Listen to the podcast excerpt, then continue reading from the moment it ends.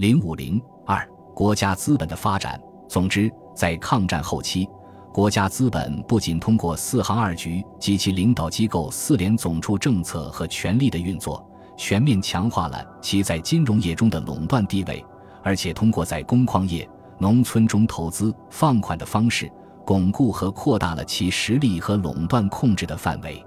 当然，尽管国家资本在金融业中的膨胀不可避免地带来了许多负面的影响。极大地损害了工商业者的利益，但应该看到，国家银行资本对抑制银行资本的投机行为、调控金融市场、维持工农业生产还是起了积极的作用。抗战后期，国家资本借助于银行资本，利用金融垄断和国家权力在工矿业中的扩张。除了前述国家银行资本借助贷款、投资等形式外，更重要的，则是通过资源委员会的活动来进行的。早在一九三八年十一月，国民政府在修订颁布的《非常时期农矿工商管理条例》中，就公开宣布，为适应非常时期的需要，各矿业、制造军用品的工业和电气事业，分别收归政府办理或由政府投资合办。生活日用所需之物品，经济部因各地方需要，得随时分别种类地域。直接经营之，或采取接办、合并、代管、收买、合办等形式经营，这一规定就为国家资本在工矿业领域中大力扩张提供了合法的依据。国家资源委员会是抗战时期国民政府经营工矿业的主要机构。据统计，一九三七年七月至一九四五年间，资源委员会预算内投资近十二亿元。折合一九三六年币值约六千六百三十二万元，其中一九四一年至一九四五年约为两千五百五十五万元。资源委员会利用这些资金适应战时需要，逐渐兴办了不少企业。一九三七年抗战爆发前夕，资源委员会拥有工矿企业只有十一个，到一九四一年，他支配的企业突增至七十八个，一九四五年更增加到一百二十八个。根据有人统计，资源委员会所属的这些企业，并非都是直接投资兴办起来的。实际上，有的原先是中央政府各部门和各省地方政府投资兴办，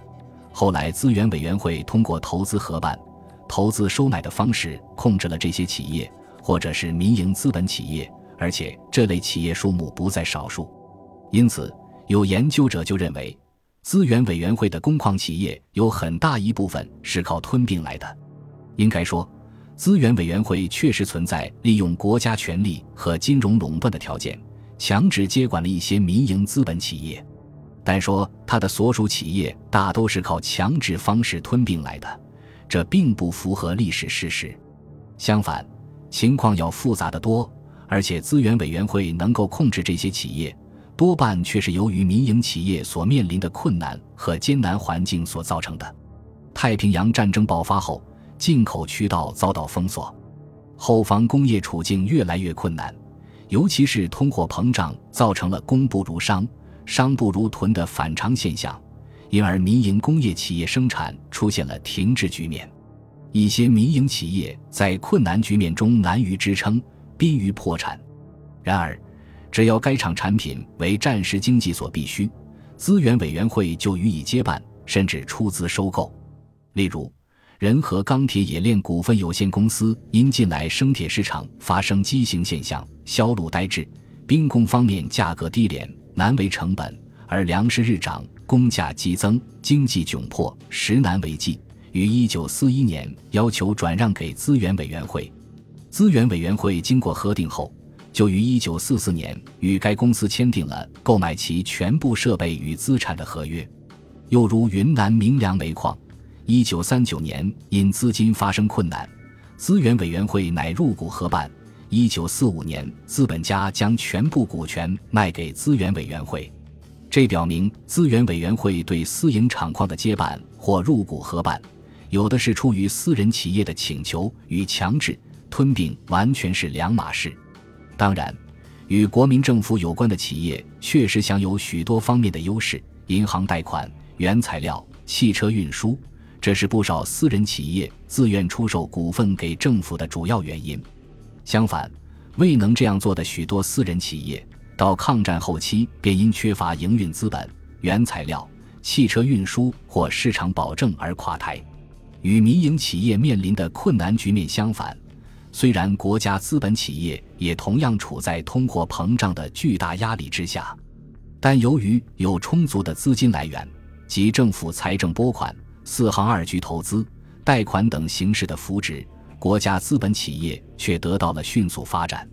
据四联总处拟定的《经济三年实施办法》所载。一九四零年至一九四二年拨发国营厂矿资金共一点六六五四亿元，其中财政拨款一点一四二五亿元，占百分之六十八点五；四行投资八百万元，占百分之四点八；四行贷款四千四百三十八万元，占百分之二十六点六。而同期分配给民营工业三年计划的资金仅为三千八百万元，只占国营厂矿资金的百分之二十二点八。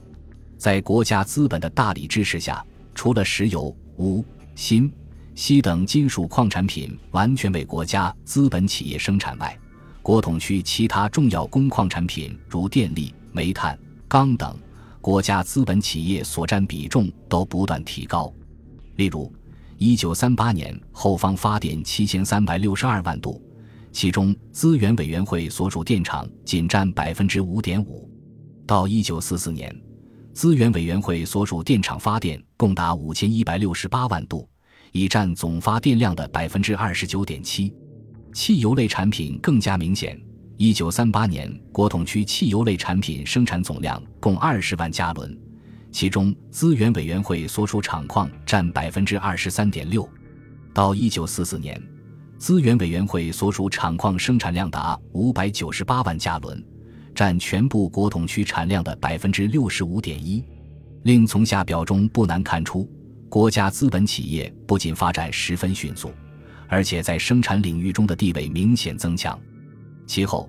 资源委员会进一步加快了投资和建设的速度，采取了独资兴办、和国民政府的中央机关合办、和地方政府机关合办、和私人资本家合办、银行资本合办等五种举办企业的方法。使资源委员会在很短的时间内就得到迅速扩张。到一九四四年十二月，他经营了九十二家工矿单位、三十三家工厂、三十八家矿山、二十一家电力厂。到一九四五年八月，抗战胜利之时，资源委员会的企业又扩张至一百三十一个单位，成为集工、矿、贸、电力、服务机构为一体的超大型的工业集团。在以各生产部门所占资本比例来看，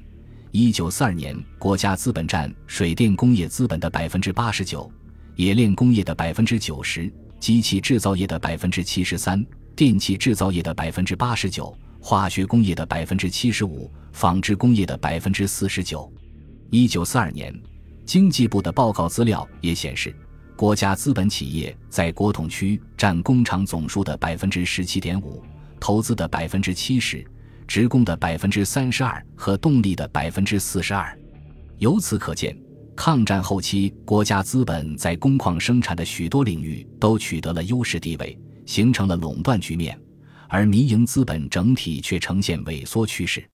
第三，国家资本在商业领域中的垄断地位的确立，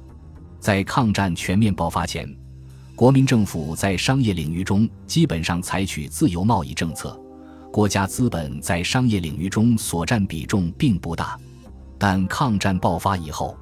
由于外贸形势日益恶化，国民政府认识到，我国欲图持久制胜，是非控制资源、管理贸易，不足以巩固财政金融基础而供应长期抗战之需要，于是开始采取切实步骤和措施，实行外贸统治。同时，由国家投资商业，形成了国家资本在商业领域中扩张的局面。一九四一年太平洋战争爆发后，国民政府大力推行统治经济政策，国家权力向经济领域全面渗透。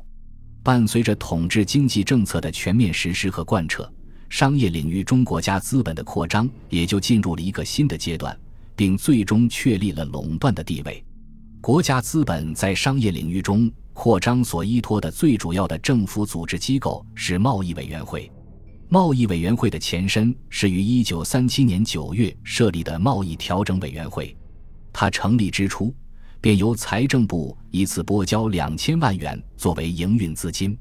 1938年2月，贸易调整委员会改组为贸易委员会，隶属于财政部，并将国际贸易局并入，总揽一切有关对外贸易的行政管理权，在国内外重要地点设立办事处。并设立直辖的复兴商业、富华贸易、中国茶叶三个出口专业公司。一九四零年后，实行行政业务分工，将贸易委员会直接经营的业务全部移交复兴、富华、中国茶叶三公司，分别由三个公司统一负责收购桐油、朱棕、茶叶和其他土特产品，用于对外贸易和销售。一九四一年，贸易委员会下辖的富华公司撤销。其业务和人员合并于复兴公司。一九四三年，中国茶叶公司又撤销，茶叶经营也并入复兴公司。复兴公司设有四川、西北、云南、贵州、苏皖、浙江和仰光等分公司，各分公司之下还设有办事处和储运站等机构，其组织机构几乎遍及整个国统区。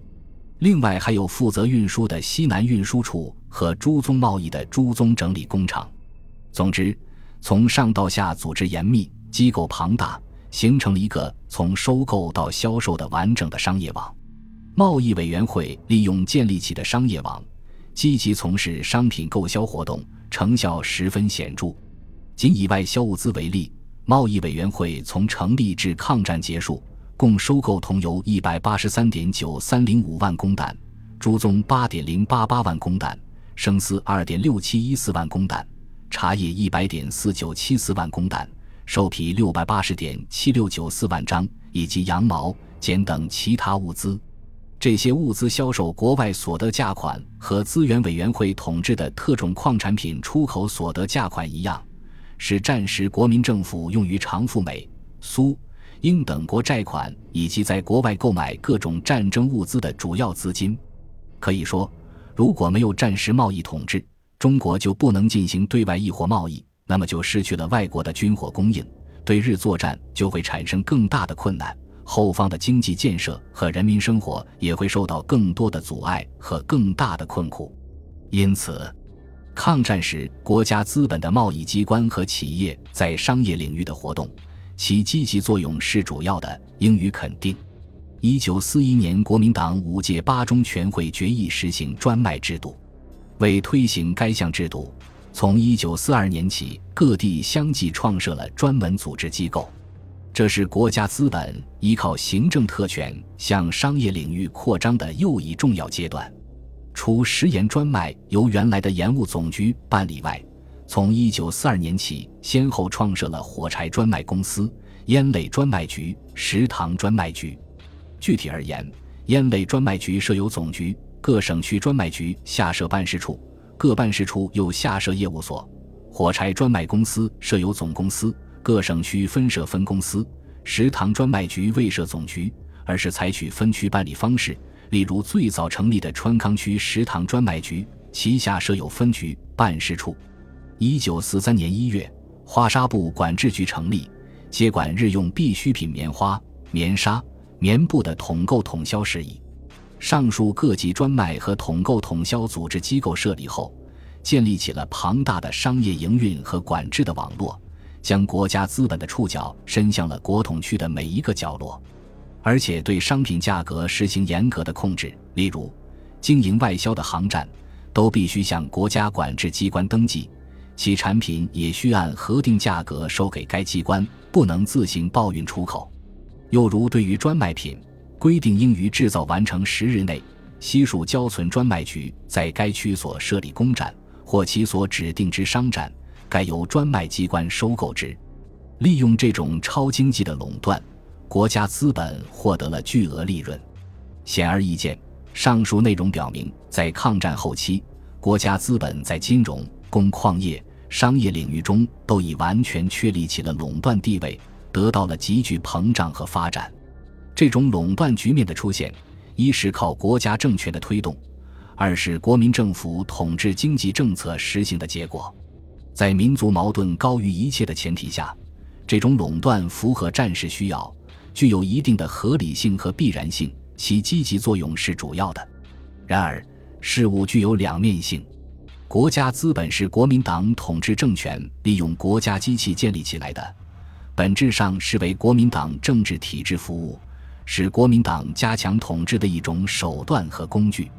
其作用好坏也是随着国民党统治政权的变化而变化。也就是说，到了抗战后期，随着国民党政权日益走向专制，国家资本的消极作用就越来越明显，其对金融、工矿业、商业的垄断。越来越成为经济社会发展的障碍。